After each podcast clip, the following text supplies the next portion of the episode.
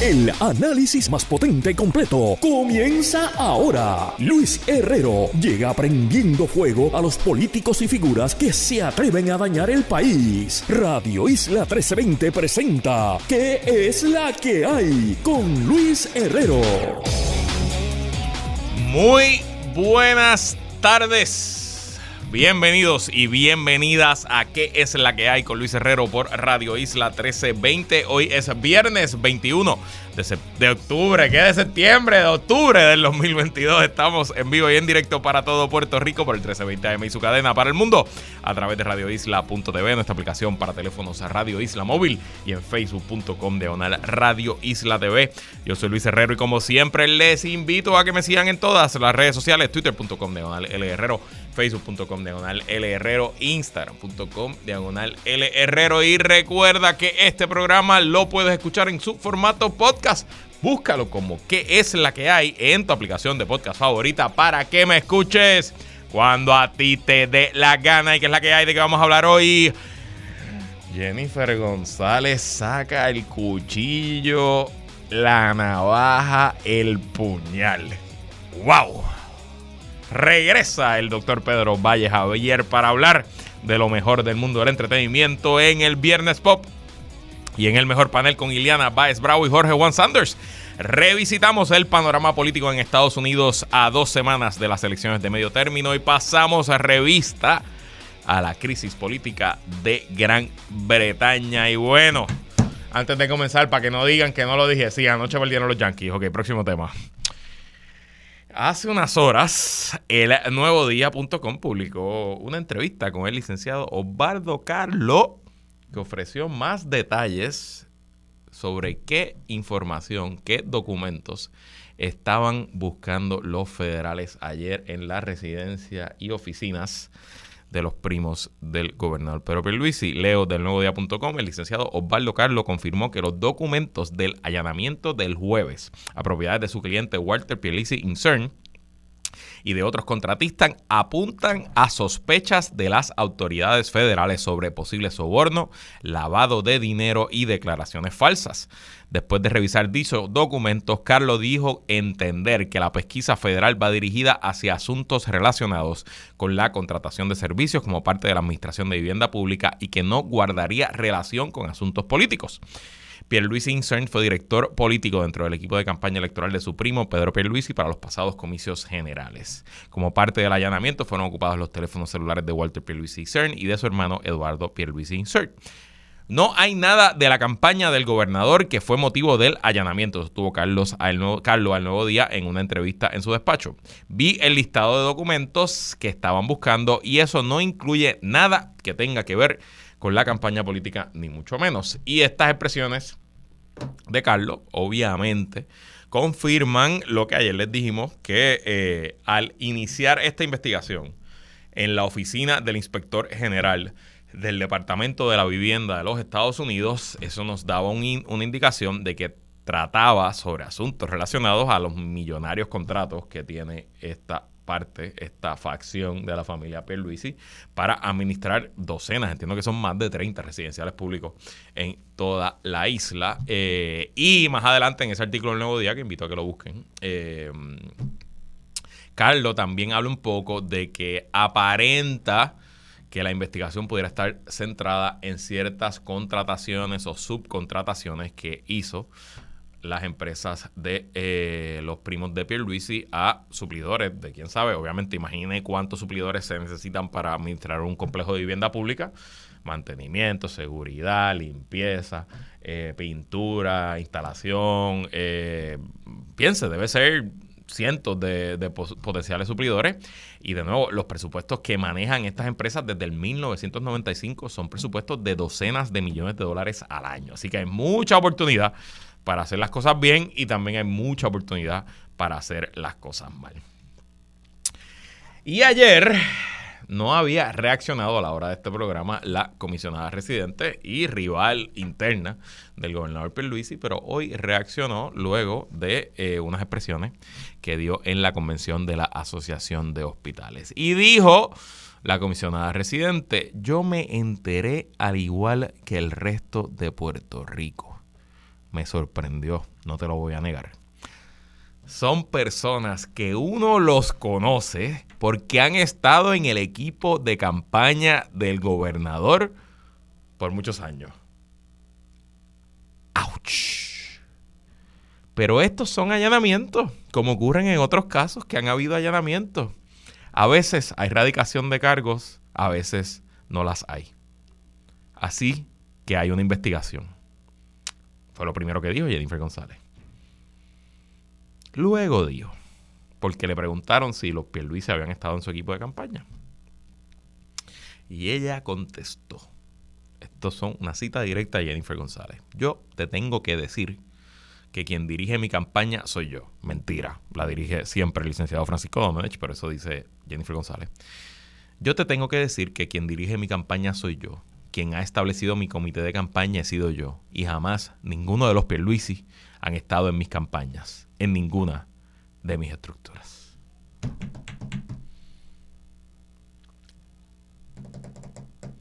A buen entendedor,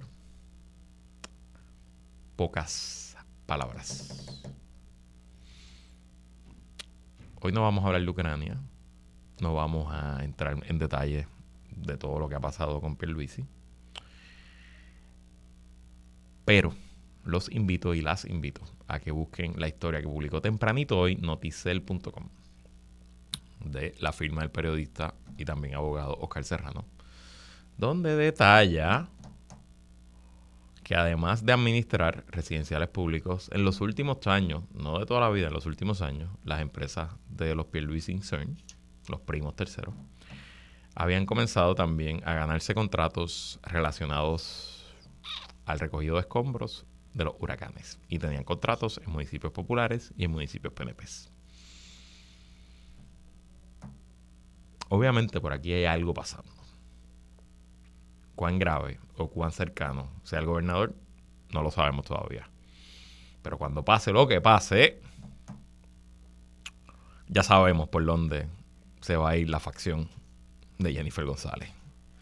Y es con el cuchillo en la espalda. Y de traiciones y otras historias, de eso vamos a hablar en el Viernes Pop. Cine, televisión y cultura popular. Antes del fin de semana, entérate de qué es la que hay. Viernes Pop. Viernes Pop. Con el doctor Pedro Valle Javier. Dios mío, señor, nunca antes había habíamos estado viviendo un momento tan bueno para ser un nerdo y para discutir, para discutir lo bueno que es estar vivo en el 2022. Hablamos con mi amigo, mi socio y el nerdo más nerdo que yo conozco directamente desde el Geek Rick and Pot, el doctor Pedro Valle Javier, que es la que hay, Pedro.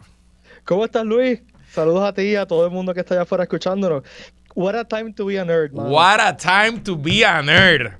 Pero, pero antes de entrar todo lo que tenemos que entrar, ah. bien rápido, quiero enviarle un saludito a María José en Twitter que estuvo aclamando que, que volviera a segmento. María José pide viernes pop todos los viernes, pero es que no puede ser todos los viernes porque esto tengo que... Y también quiero enviarle un saludito a mi vecina Mirta, que me dijo el otro día que es fanática tuya y te escucha todos los días. Pues saludos a Mirta, eh, tiene excelentes gustos, tengo que decir. Sí, definitivamente, estoy muy de acuerdo contigo. Bueno. Eh, no, no sé ni dónde empezar, hermano. Ok, yo lo voy a hacer por este orden. Vamos a tocar las tres series de las tres franquicias principales en el orden que ya terminaron. Así que vamos a empezar con Rings of Power, que ya terminó su primera temporada.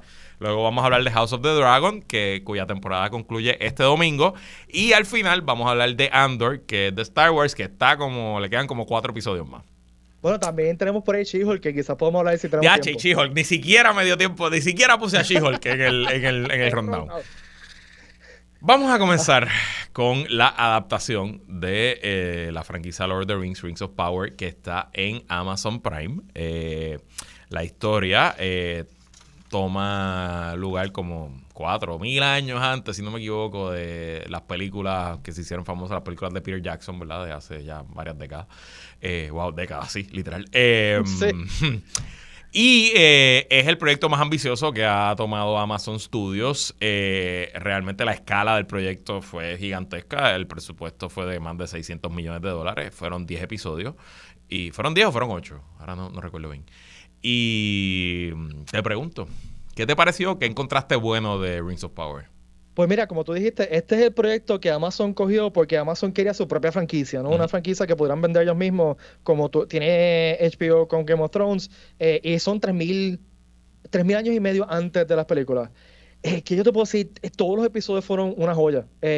yo me disfruté de esa serie de principio a fin. Visualmente es hermosa, la actuación está a otro nivel. Y, y y a mí, me fascina ese mundo de, de, Lord of the Rings. Y era una experiencia cinemática. Cada episodio, a mí lo que más me voló la cabeza era eso. Que cada episodio se sentía tan bueno como cada película de Lord of the Rings. O sea que el nivel de producción estuvo brutal. Eh, es una serie lenta. Es lenta. Eh, eh, sí, que es una cosa que vamos a hablar también con Android ahorita, que el, pacing es bastante lento. Y yo creo que estamos muy acostumbrados a, que el pacing sea mucho más rápido en, las últimas series. Pero una, una, era una serie que yo me sentaba a ver y a relajarme. O sea, como por una hora me, iba del mundo, eh, me desconectaba de lo que está pasando en el mundo y me metía en este universo con, tan hermoso, tan rico. Eh, y pues me desconectaba totalmente no es una serie perfecta, tienes unos problemas, yo creo, de pacing en, los mismos episodios donde cortaban de una cosa, porque hay, varias historias pasando al mismo tiempo, ¿no? este, y, te pasaba de una historia a otra algunas veces sin ningún tipo de, de como que de, de, lógica de por qué te están moviendo una cosa a otra este, y, yo esperaba, sinceramente, que la temporada acabara con todas estas líneas diferentes más o menos llegando y conectándose, y no pasó eso. O sea, como que dejaron todas estas líneas sueltas para conectarse eh, en el último, el, el próximo season. Eh, pero en verdad me gustó muchísimo. E, eso es una, es una crítica como que constructiva, ¿no? No es una crítica de... Eh, pero es una, eh, eh, a mí me encantó y es de las mejores cosas que yo he visto en televisión.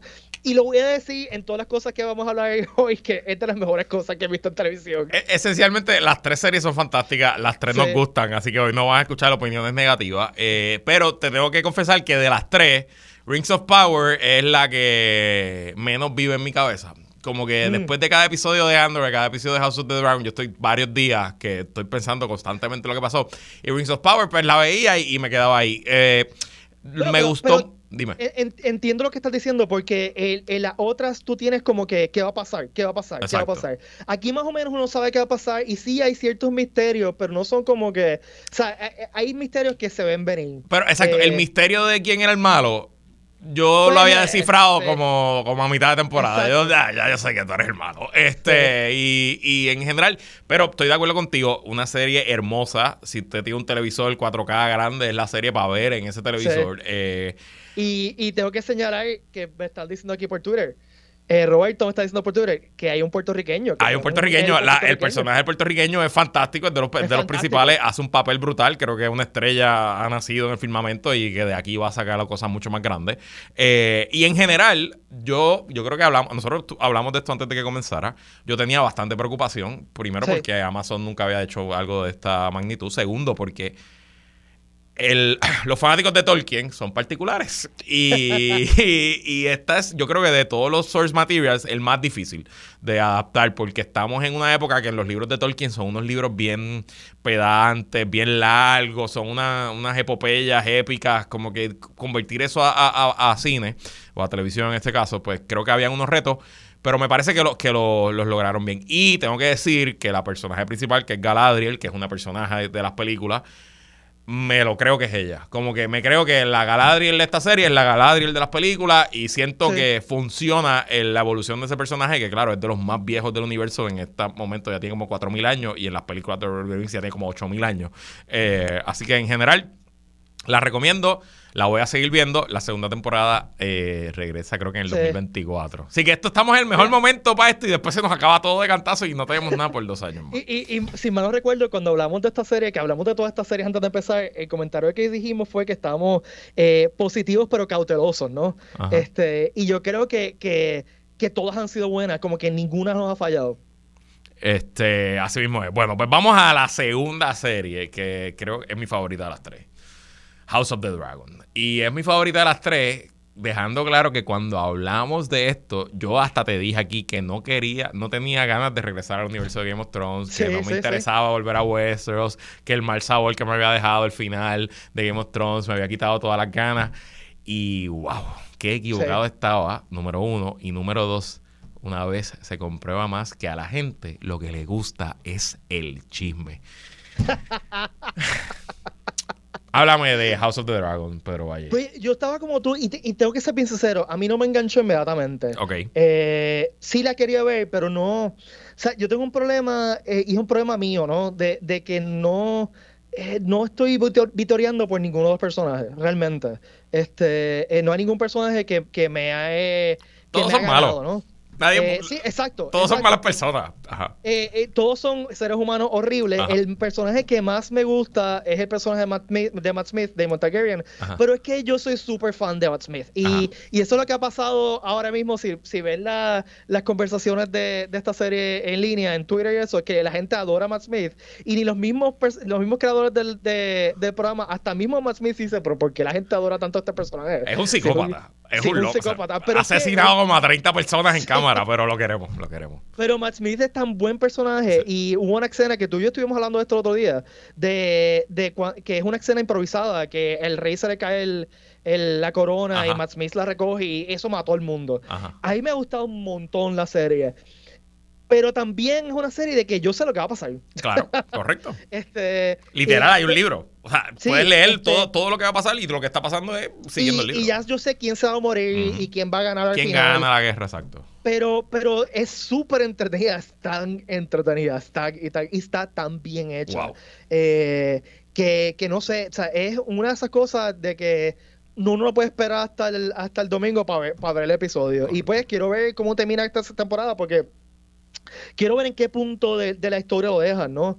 Este nos, volvió a enganchar al universo de, Game of Thrones, mano. Eh, y eso en cierto sentido es bueno, porque es un universo tan rico y tan interesante que si siguen haciendo cosas así, pues tenemos un, entretenimiento para rato. Y entiendo que hay tres series en el universo de Game of Thrones que están en distintas etapas de, de producción. Y obviamente con el éxito de esta, que pues prueba que a pesar de lo mal que terminó la original, pues que todavía hay mucha hambre para este universo y que mientras las historias estén bien escritas, el público los va a apoyar. Tengo que decirte que lo más que me gusta de esta serie, además del chisme, y digo que es el chisme porque esencialmente es una guerra familiar que en la base lo que hay son chismes de quién quiere más a uno, quién quiere más al otro. Hay un poquito de incesto también, pero bueno, eso es normal en Game of Thrones. Un, eh, un, montón de incesto. Leve, leve incesto. No, hay un montón de incesto, hay un montón, es verdad. eh, pero además de eso, lo más que me gusta y que comparo con la serie original es que la historia es más pequeña. En el sentido que está es más pequeña, literalmente está restringida a dos o tres ciudades, no a todo el Westeros y todo el universo como la serie original. Y segundo también, las motivaciones de los personajes y de las facciones son entendibles. Aquí no están luchando contra el fin de la historia, ¿verdad? Contra una, amenaza existencial como eran los White Walkers en, en, la serie original. No, aquí esto es una batalla de poder entre facciones por quién se queda con el trono. Y siento que ahí, a pesar de que hay dragones, es una historia mucho más humana, ¿no? Mucho más universal. Eh, obviamente. Para, para, continuar un poquito lo que estás diciendo, yo estoy totalmente de acuerdo. Primero que, que, uno se puede relacionar más con los personajes, o sea, uno puede entender más, eh, por ejemplo, Alicent es lo que estás peleando por la vida de sus hijos, ¿no? este, y ese tipo de cosas. Y también una cosa que me gusta es que el, el, el movimiento del tiempo está ya integrado en la serie, ¿no? Eh, eh, cada, cada episodio pues tiende a haber un, un, salto del tiempo y no se siente tan raro. Si, una cosa que más odiamos de la última, temporada de Game of Thrones es que el, sentido del tiempo se perdió. o sea, de repente están aquí y, al otro día ya están en, en King's Landing. y, aquí pues ya como ahí hay saltos en tiempo, pues uno puede entender mejor cómo va fluyendo la cosa. Y eso me gustó mucho. De acuerdo, de acuerdo 100%. Y bueno, vamos a pasar a Andor que es una serie en el universo de Star Wars que narra la historia del comienzo de la rebelión. Estamos más o menos como a ocho años, diez años quizás del comienzo de las películas originales de A New Hope. Eh, y narra la historia de este personaje que se llama eh, Cassian Andor, que lo conocimos en una de las películas, la película Rogue One, que ha sido la mejor película de la era de Disney eh, del episodio de Star Wars, que en esa película ya él era un oficial de inteligencia de alto rango en la rebelión, Pero en este momento es todavía un don nadie, un, un básicamente un scoundrel, un muchacho que vive de robar y de pedir prestado, etcétera. Y vamos entendiendo la historia de cómo pues los reclutan para la rebelión. Tengo que decirte, doctor Pedro Valle Javier, que esto es todo lo que yo quiero de Star Wars en la televisión. Intriga, espionaje, thrillers, un montón de tomas en Coruscant, política y cero lightsabers. Estoy, estoy, olvídate, pero yo estoy deben por la vena, dame más, quiero Andor todos los días, todas las semanas, todos los meses. Estoy totalmente de acuerdo contigo. Es, es, es, es todo lo que yo quería de Star Wars que no sabía que quería de Star Wars. Eh, porque sinceramente no era lo que yo esperaba. Yo esperaba eh, te, o sea, te la vendían como una serie de, que donde el protagonista era, era, era, Andor y vamos a ver la aventura de Andor, pero es mucho más que eso. Estamos viendo el principio de la rebelión. Una de las cosas que más me gustan es cuando sale Mon Mothman. Mon Mothman va a ser la líder de la rebelión, ¿no? Aunque la primera vez que sale Mon Mothman es el Retorno de Jedi. Eh, y, ver esa intriga política y, lo que está pasando en Coruscant y lo que está pasando con en los servicios de inteligencia imperial eh, y, ver cómo la gente vive y cómo se ha adaptado a este fascismo. y notamos que el imperio en esta época no es tan malo en sentido de, fascista, ¿no? Este, en sentido de meterse a las vidas de la gente. Estamos viendo ese, ese progreso del imperio que conocemos de la, de la, de la original. Eh, visualmente es una serie espectacular. Eh, no está filmada en el volume como Mandalorian, está filmada en, en locations, o sea, que, que, van a sitios y filman sitios reales. Y, y las actuaciones están o sea, del otro mundo. Diego Luna está brutal. Eh, la actriz que se me olvidó el nombre de ella, la actriz que hace Mon está brutal. Y también tenemos un aborico ahí. Este, actuando eh, eh, Adriana Arjona, que es un papel secundario, pero también es tremenda actriz, así que se lo y se nota que va a ser más importante en las próximas temporadas también. Este, y no sé, eh, a mí, por ejemplo, el, hay una escena cuando ellos están, porque es eh, una mezcla de, como tú dices, de, de thriller, hay un heist también, hay, una, van a robar el banco y tenemos todo ese, el plan, ¿no? Este, esa escena cuando ellos salen de robar, que los TIE Fighters lo persiguen y ellos están en la nave. Es de las cosas más Star Wars que yo he visto en mi vida, pero no parece Star Wars. E-, era, era Star Wars, pero era algo completamente nuevo. ¿no? Y, ese visual hermoso cuando están saliendo del planeta, que ahí está pasando como un evento astronómico. Es algo que nunca habíamos visto en Star Wars, pero que se sentía Star Wars, ¿no? Y que, y que, en parte es, el, el éxito de la serie a mí ese episodio específico del robo, a mí me subió el pulso. O sea, yo, yo estaba, porque yo tengo el reloj y lo monitoreo, y yo, o sea, yo estaba literalmente, y, sabemos que él va a sobrevivir porque lo vimos en una película.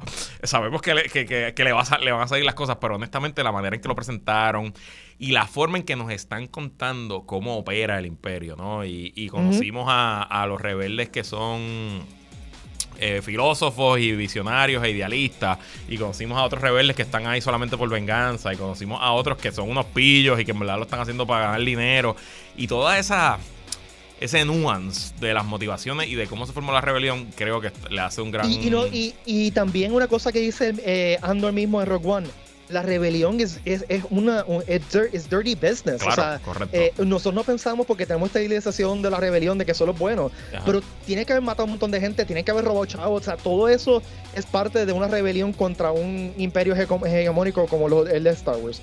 Nada, somos unos malditos fanboys. Eh, Estamos bien felices de ser nerdos. Y, sé que tenemos que cortar, pero she que está brutal, me encantó. Es de las cosas que más felicidad me han dado. she que estuvo buenísimo también. Eh, le damos gracias a todos los dioses de todos los universos por llevarnos hasta aquí y ponernos en este momento del planeta Tierra para ver toda esta serie y divertirnos. Pedro, rapidito, ¿qué tienes el Geek Rick pues Geek Pod, todos los lunes en todas las redes sociales de Puerto Rico Comic Con. El episodio pasado hablamos de exactamente esto mismo, pero un poquito más profundo. Así que los invito a que nos acompañen en vivo todos los lunes a 7, a 7 pm en todas las redes sociales del PR Comic Con. Y ya están los boletos del Comic Con que es en abril. Ya están los boletos disponibles y ya tenemos dos invitados que están casi ahí que podemos anunciar. Así que. Y deja que se enteren quiénes son los invitados. Vamos a la pausa, regresamos con más. Gracias, Pedro. Hasta luego.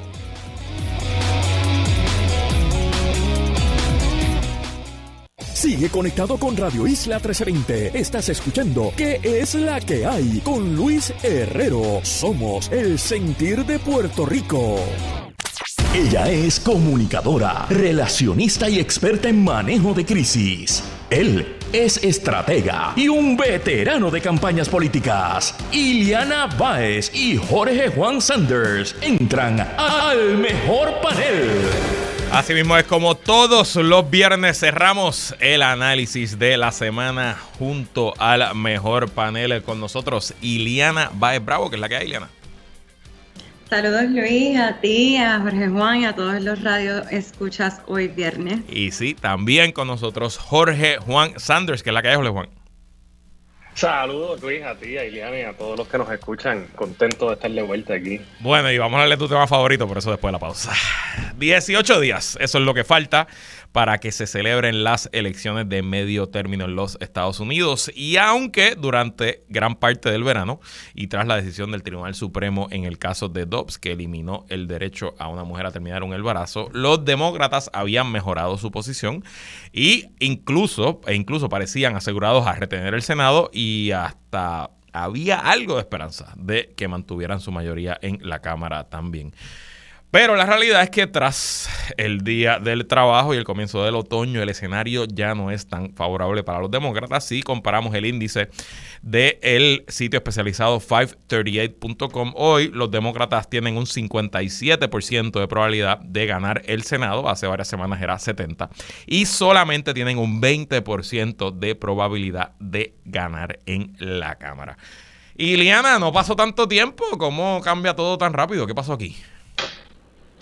Miren, eh, yo creo que esto es un reflejo, ¿verdad?, de lo, de lo que se vive en Estados Unidos. O sea, el país se está recuperando de una pandemia y, de la insurrección en el Capitolio. El Tribunal Supremo, como bien señala, ¿verdad? El Tribunal Supremo de Estados Unidos anuló casi medio siglo de derechos de la mujer con la determinación sobre el derecho al aborto. Y el expresidente Trump y sus seguidores aún niegan que, ¿verdad?, que perdieron las últimas elecciones. O sea, los republicanos y los demócratas ahora mismo discrepan no solo, ¿verdad?, en, su visión sobre el país, que es lo que, a lo que estamos acostumbrados, sino también hasta en lo que es la democracia, eh, ¿verdad?, en sí. Y pues este, la carrera eh, leading up, ¿verdad?, a los midterms, yo creo que ha reflejado esa incertidumbre, ¿no? Eh, en la primavera todas las señales apuntaban a un red wave, ¿verdad? Nosotros lo habíamos discutido y lo hemos estado discutiendo en el programa. Después la dinámica cambió este verano, ¿no? Con la decisión de SCOTUS sobre el derecho al aborto, pero también por, por la aprobación, ¿verdad? De algo de legislación demócrata y, y, la baja en los precios de la gasolina. Y pues entonces eso aumentó, ¿no? Las esperanzas demócratas de lograr algunos avances, pero ahora pues eh, eh, la ansiedad, ¿verdad? Relacionada a, la economía se ha profundizado a medida que pues los precios de la gasolina volvieron a subir, la, la inflación sigue siendo alta y, pues Estados Unidos parece dirigirse hacia un gobierno dividido. Yo esencialmente estoy de acuerdo con, con tu análisis. La, en la política hay ciertas leyes de gravedad, ¿no? Y pues me parece que aquí las fuerzas están acomodándose donde se supone que se acomodan. La historia nos dice que esta elección usualmente es mala para el partido que ocupa la Casa Blanca, pues eso también está pasando. Las aguas están llegando a su nivel, las bases están regresando a sus partidos y según las últimas encuestas, sobre todo la encuesta que publicó esta semana el New York Times en distintas fases, los electores y eh, las electoras independientes están rompiendo a favor de los republicanos y probablemente ahí es que va a estar el margen de victoria. Jorge Juan, nunca es bueno en una campaña perder momentum, peor es perderlo a dos semanas de las elecciones. ¿Qué pueden hacer las campañas demócratas para quizás tratar de recuperar algo de ese momentum y tratar de salvar algo de su mayoría? Eh, bueno, primero que todo, como tú dices, es el peor momento para, para perder momentum. Eh, el momentum es algo, ¿verdad?, de lo que se habla y, no es algo que uno puede tocar, etcétera, pero nosotros que hemos estado en campaña sabemos que, cuando estás allá adentro casi sientes que lo puedes tocar y lo ves y, es algo real, ¿no? Correcto. Y es el peor momento. Yo creo que eh, cómo se cambia es la respuesta es parte de la razón de por qué llegamos a donde estamos y es mensaje, mensaje, mensaje. Los demócratas en muchos casos han escogido eh, enfocarse en unos temas, especialmente el aborto, que no está necesariamente eh, registrando fuera del demográfico de las mujeres como se supone. O sea, no hay ninguna razón por la cual, y para darte un ejemplo, en el estado de Nueva York, uno de los estados más liberales que hay, la carrera gobernadora, aunque todavía no hay un amplio margen para, la gobernadora Hochul, eh, se está cerrando en este momento. Eh, no hay razón para por la cual carreras en, el centro de Filadelfia, un sitio súper liberal y progresista, estén tan cerradas. Y tiene que ver con mensajes. Eh, ¿Qué pasa en estos sitios? Pues el, y, a nivel nacional también está encuestando entre segundo y tercer lugar el crimen. y, vemos que los demócratas han tenido un problema hablando de crimen desde hace dos años, al principio de la pandemia. Eh, se envolvieron un poco en esta cosa de, de defund the police, el mensaje que venía del ala progresista, pero que, que, envolvió un poco al, Partido Demócrata entero, y, no han sabido reaccionar ni hablar bien eh, de este tema, al punto de que ayer o antier, eh, en, el en el debate para la gobernación de Oklahoma, la candidata demócrata eh, le dijo al gobernador y, al pueblo en el debate que, el dato era que Oklahoma tiene más homicidios por 100.000 residentes que la ciudad de que, que Nueva York y, que California. Un dato que es cierto. Pero mira si hay un desfase entre el mensaje y lo que la gente cree, que la gente comenzó a reírse de ella y a burlarse de ella. Y el gobernador literalmente dijo, ustedes le creen eso a ella y la gente empezó a reírse. Ah, ese es el desfase entre lo que la gente siente y de lo que los demócratas están hablando. Eh, y obviamente los demócratas tienen un problema principal que se llama Joe Biden en el sentido de que sales de atrás en los números, tienes que overcome, eh, sobrepasar eh, la desventaja de los números desfavorables que tiene el presidente, que aún cuando están en su mejor momento, no rompe el cuarenta y pico bajo por ciento. De acuerdo, 100%. Y hay otro mensaje, lo escuché hoy en, en el podcast Pod Save America, que ellos estaban diciendo que ¿verdad? Pues sin duda los temas económicos, la inflación, la gasolina, eh, pues son los temas en la, en, la mente de, los electores y que quizás los demócratas no han sido efectivos en llevar un mensaje de, ok, hemos hecho un montón de cosas que quizás no todas han funcionado, pero por lo menos estamos haciendo cosas. En el otro lado, lo único que quieren hacer es proteger a los grandes intereses económicos, ayudar a sus grandes aliados, a sus grandes compañías, y no y cómo crear ese mensaje de nosotros contra ellos. Nosotros estamos con el pueblo, ellos están con los grandes intereses. Y me parece que eso pues no, ha pasado y creo que lo peor es que ya es demasiado tarde para llevar ese mensaje. Usualmente ya a estas alturas de cualquier elección, los electores están más o menos decididos ya por quién van a votar. Es cuestión de si van a salir a votar o no. Ya se está pasando de la fase de la persuasión a la fase de la movilización. Y bueno, pues habrá que ver. Y creo que también que que va a estar al final del día el juego, eh, cuánta gente sale a votar de cada lado. en esta era de hiperpartidismo y de, y de polarización extrema, pues ahí es que se va a decidir esta elección y veremos cómo se, em, se lleva a cabo. Iliana, el tema del aborto sigue siendo uno de los principales en la campaña. Los demócratas le están dando duro con anuncios y publicidad, pero no parece ser suficiente para salvarlos. ¿Por qué? Yo creo que tiene que ver con el asunto, ¿verdad? Fuera, o, incluyendo el asunto, ¿verdad? De, que hay otras cosas preocupando a, las personas, ¿no? O sea, creo que eh, el asunto económico, como bien dice Juan Juan, esos señalamientos alrededor del crimen, pues es un asunto eh, tristemente que, que, no, que se ve, bueno, se siente mucho más inmediato que el cohibirte el derecho al aborto o el cohibirle a una mujer el derecho al aborto, así que son mensajes más fuertes en llegar a la gente. O sea, el, asunto de que te quitaran, ¿verdad? Que le quitaran a las mujeres, nos quitaran a las mujeres el derecho al aborto o, la posibilidad de que eso pase, es, es como se ve como, ¿verdad? Como, como en el aire cuando tú sientes la inflación, cuando sientes el crimen. Así que es un mensaje mucho más difícil de, calar, es mucho más difícil de llevar. Creo que en ese sentido eh, los republicanos sí tienen el upper hand y es como dice, ¿verdad? Como mencionó Juan, pues los demócratas no han sido tan astutos diciéndole como que no, pero es que ellos este, pues, van a procurar, ¿verdad? Velar por los grandes intereses o, o, buscar... Eh, punctuate o buscar hacer hoyos en, sus mensajes, ¿no? Eh, eh, o en sus eh, retóricas, en, su, en, lo que están argumentando. excelente análisis y también le añado que los republicanos no están hablando del aborto. ¿verdad? Ya ellos lograron su objetivo, ya el Tribunal Supremo actuó políticamente, lograron lo que llevan buscando por décadas y ya no hay anuncios de candidatos republicanos diciendo que van a restringir el derecho al aborto, ¿no?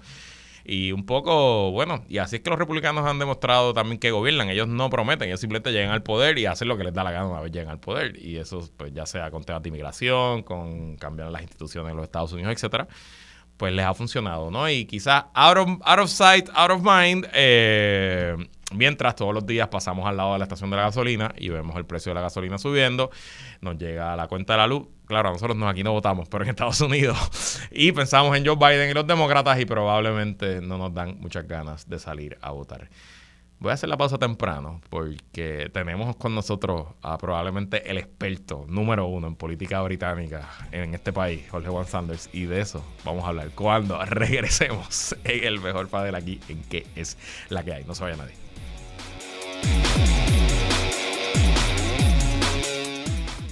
Sigue conectado con Radio Isla 1320. Estás escuchando ¿Qué es la que hay? Con Luis Herrero. Somos el sentir de Puerto Rico. Seguimos con el análisis en Radio Isla 1320. ¿Qué es la que hay? Con Luis Herrero. Regresamos y seguimos conversando con Jorge Juan Sanders e Iliana Baez Bravo en el mejor panel. Crisis, escándalos, cambios de gobierno. No estoy hablando de la política local, sino de la política británica. Ayer renunció la primera, o primer ministro, la primer ministro, no sé, fíjate, eh, conservadora Liz Truss tras solo gobernar por 45 días, convirtiéndose en la primer ministro que menos tiempo ha estado en el cargo en la historia parlamentaria de Inglaterra. Truss había reemplazado al primer ministro Boris Johnson, quien también tuvo que renunciar por un escándalo político y que no se nos olvide que el principal consultor político de Truss fue también el consultor político de Wanda Vázquez en el caso federal que eh, terminó en su acusación. Y yo lo dije antes de la pausa que Ole Juan es un experto en política británica porque realmente lo es. Cada vez que pasa algo, a quien yo le pregunto a, Sanders, yo realmente no conozco mucho de la, de la política eh, inglesa. Así que aprovechando tu expertise, Jorge Juan, explícanos, ¿qué rayos pasó aquí? Eh, otra página en el, interesante libro que es Jorge Sanders. Mira, mm, Básicamente todo, todo comienza con, la presentación de su mini budget, eh, de su plan económico. Eh, y la presentación por parte de ese plan eh, por el, lo que es el ministro de Finanzas allá, que se llama el Chancellor of the Exchequer, okay. Kwasi Kwarteng. otro más en una larga lista de políticos conservadores de salir de, la prestigiosa escuela Eton. hay un relajo con eso de que, pues, tienen que dejar de, escoger políticos que, estudiaron allí. Eh, básicamente, estas políticas era la implementación en su forma casi hasta libertaria de, políticas de, mercado libre. Correcto. Eh, básicamente cortaba los impuestos para los grupos que más generaban eh, dinero y liberalizaba un sinnúmero de, de salvaguardas que había en la economía y básicamente era el, trickle down economics a, su máxima exposición. Eh, esto llevó contrario a lo que ellos pensaban, porque hubo una elección que duró seis semanas, algo que nunca se veía para reemplazar a Boris Johnson, eh, donde básicamente al final quedó ella y el que en aquel momento era Chancellor of the Exchequer, o lo fue hasta los finales del del tiempo de Johnson, que era Richie Sunak, que, lideró eh, en términos de, votos de los, de los eh, demás eh, ministros, pero perdió cuando la elección fue como es ahora, al, grupo de, personas que, literalmente pagan para ser miembros del Tory Party y tener votos. O sea, los afiliados a los partidos en Inglaterra pagan una cuota anual, es como ser abonado de un equipo de fútbol o de baloncesto, y eso te hace miembro y te da derecho al voto entre los mismos miembros de Parliament eh, bajo la teoría de que pues ellos eran electos y representaban gente y se escogían entre ellos mismos. Eh, después se abrió eh, a estos grupos donde tú pagas 25 libras y, eres socio y tienes derecho al voto. en este caso, el Partido Conservador tiene alrededor de unos 160 mil, si no me equivoco, que fueron los que tuvieron derecho al voto y básicamente escogieron para el resto del país la, ministra hoy, Liz Truss. En esa elección literalmente lo que pasó fue advertido por Richie Sunak, que terminó perdiendo. Eh, él había advertido que si Liz llegaba y alguien como Kwasi Kwarteng era puesto como Chancellor of the Exchequer y presentaban literalmente las políticas económicas que ellos habían presentado, los mercados iban a reaccionar de una manera volátil, una crisis, y, y, en efecto eso fue exactamente lo que pasó. O sea, el golpe de los mercados fue tan y tan fuerte que llevó a que ella entonces a los cinco o seis días tuviera que retirar eh, primero parte de ese plan económico, posteriormente tirar del bote eh, a ver si se comían los tiburones a Kwasi Kwarteng y traer a Jeremy Hunt, una persona de mucho respeto que había perdido la elección anterior a, primer ministro, a líder de los Tories contra Boris Johnson. Jeremy Hunt procede a citar un discurso y dar un discurso frente a ella, donde literalmente hace hincapié en que van a deshacer todas las propuestas que ella había presentado al país en uno de los momentos más fuertes y bochornosos para un político. Eh, posterior a eso, ella dice que cita una conferencia de prensa donde va a contestar todas las preguntas y la conferencia duró, duró nueve minutos. Eh, tomó dos preguntas y una de ellas es de, era de, uno de los periódicos conocidos por, por ser el único periódico que estaba apoyando su, política económica. Eh, Antier, el, secretary, el Home Secretary, que era Sue Ellen Braverman, una de sus aliadas más grandes, y ellas tienen una discusión pública por el issue de la inmigración y le renuncia públicamente y dice que no tiene confianza en la primer ministro y posteriormente ayer pues ya ella renuncia. 45 días de los cuales realmente los primeros 20 se fueron en, el, fallecimiento de la reina y, el entierro de la reina y, el, y todo lo que tuvo que ver con eso. Así que realmente cuando lo vienes a ver fueron menos días y el récord se lo quita a un primer ministro que, lo tuvo porque murió mientras estaba en, en, office, no fue sacado. Así que eh, es, bien fuerte y obviamente tantos años ya del partido eh, conservador en el poder. Ahora mismo las encuestas, si las elecciones fueran hoy, que no, no tienen que serlo obviamente por el modelo que tienen, eh, la ventaja es de 33 puntos del Labour Party, algo que no se veía desde la elección en la cual Tony Blair eh, llegó en ese gran triunfo al Labour a, tener el poder después de básicamente un periodo similar ahora de, poder conservador allá en Inglaterra. Iliana, yo presumo que no tienes el nivel de expertise de la política ahorita que tiene Sanders, yo tampoco lo tengo, eh, pero creo que podemos sacar algunas lecciones para otros políticos y políticas. ¿Qué errores tú crees que cometió Truss aquí que aceleraron esta caída eh, de una manera tan espectacular y tan rápida y cómo evitarlo? Mira, yo no tengo definitivamente la expertise que tiene Juan y no puedo pinpoint ¿verdad? Eh, algo particular porque siento que tengo que eh, leer ¿no? un poco más de, del asunto de el rise and fall de Liz Truss, pero sí creo que podemos, ¿verdad? Que los políticos pueden aprender que, que, que, que la democracia se basa ¿no? en, en, un two-way street, ¿no? O sea, los gobiernos actúan los ciudadanos reaccionan y, luego los gobiernos ajustan y el ciclo se repite, ¿no? A, diferencia de, de, de, las dictaduras, pues se supone que, que, las opiniones cambiantes del público pues se deben considerar, ¿no? No solo para ganar elecciones, sino para mantener el poder. Y básicamente, el, el, ¿verdad? El, yo estaba viendo, estaba leyendo que su, su nivel de aprobación, o sea, estamos hablando de que de eh, Biden está bajito, el de Trump, eh, con la polarización que causa en Estados Unidos, creo que lo más bajito que llegó fue como en 30 y pico por ciento. El día estaba en single digits, o sea, esta persona eh, llegó a tener un approval rating tan bajo que luego pues los miembros de su partido y su partido la abandonaron porque sabían que, que, no, que no iban a poder ¿verdad? sobrevivir si seguían apoyando el, el ¿verdad? el, desastre o, o, el, la bola de nieve que venía, que venía cayendo. Eh, yo creo que también es importante la distancia entre el pueblo y los políticos. Yo siento que se ha agrandado. Yo siento que esto es universal en las democracias. Los ciudadanos no sienten tanta relación o cercanía con sus políticos, quizás con algún alcalde, con un, pero una posición ejecutiva como un primer ministro, un presidente, un gobernador.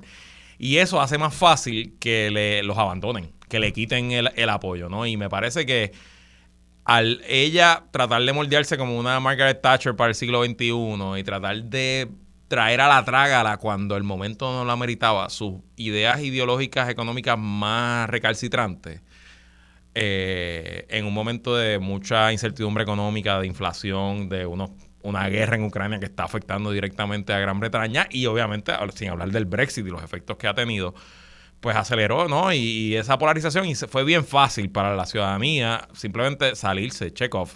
Próxima, no la queremos, está completamente enajenada, completamente distanciada de lo que nosotros como sociedad estamos buscando. traigan al próximo. Y de eso te voy a preguntar qué es lo próximo. Vuelve Boris Johnson. Eso es lo que dice. Los memes en Twitter son que Boris Johnson regresa. Habla, Bebo Juan. Mira, bueno, antes que todo, rápido, yo creo que es interesante también lo, ver de aquí que, por ejemplo, en Inglaterra mismo hay una crisis sobre el, cómo calentar tu hogar y lo mucho que cuesta calentar tu hogar de cara al invierno que viene. Y ese es un issue de la gente y, las propuestas de ellas, pues no, no, la gente no estaba a favor de ellas, pero realmente lo que hizo que se citara el comité de 1922, que es una cosa bien arcaica del partido, eh, fue los mercados. O sea, es la reacción del mercado más la que la del pueblo, la que pone toda esta rueda a correr y a los políticos a, asustarse de verdad. Ahora, eh, tienen que hacer una cosa, tienes que conseguir por lo menos 100 otros ministros que te apoyen para entonces eh, tener oficialidad como candidato. Okay. Si hay más de, si solo hay uno, ellos van a nombrar los jefes del partido y se convierte en primer ministro eh, automáticamente. El partido le informa al rey. Si hay más de uno, lo van a hacer por votación electrónica en o antes del 26 de octubre, entre esos 160 mil miembros que pagan cuotas del partido, que tendrán una vez más en sus manos la decisión de, de escoger un primer ministro para el resto del país. Y las próximas elecciones son 2024, ¿verdad?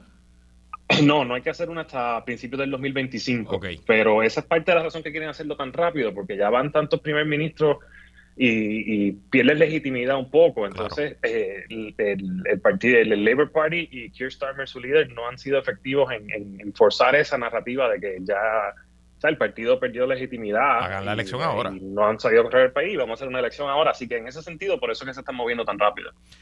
Bueno, pues entonces antes de Halloween tenemos el tercer primer ministro en Inglaterra en poco más de tres meses. Para que ustedes vean que en todos lados el papeloneo de la política, eso es universal. Iliana Baez Bravo, gracias por estar aquí. Gracias a ti, Luis y a Juan, por eh, hoy el mejor panel acompañarnos después de una ausencia inexplicable. Sir Jorge Juan Sanders, gracias por estar aquí. Gracias a ambos y a los que escuchan. Bueno, y hasta aquí esta edición y esta semana de que es la que hay con Luis Herrero, como siempre agradecido de su sintonía y patrocinio. Yo me despido, pero quédense con nosotros que la mejor programación y análisis de la radio puertorriqueña continúa en Radio Isla 1320. Buen fin de semana.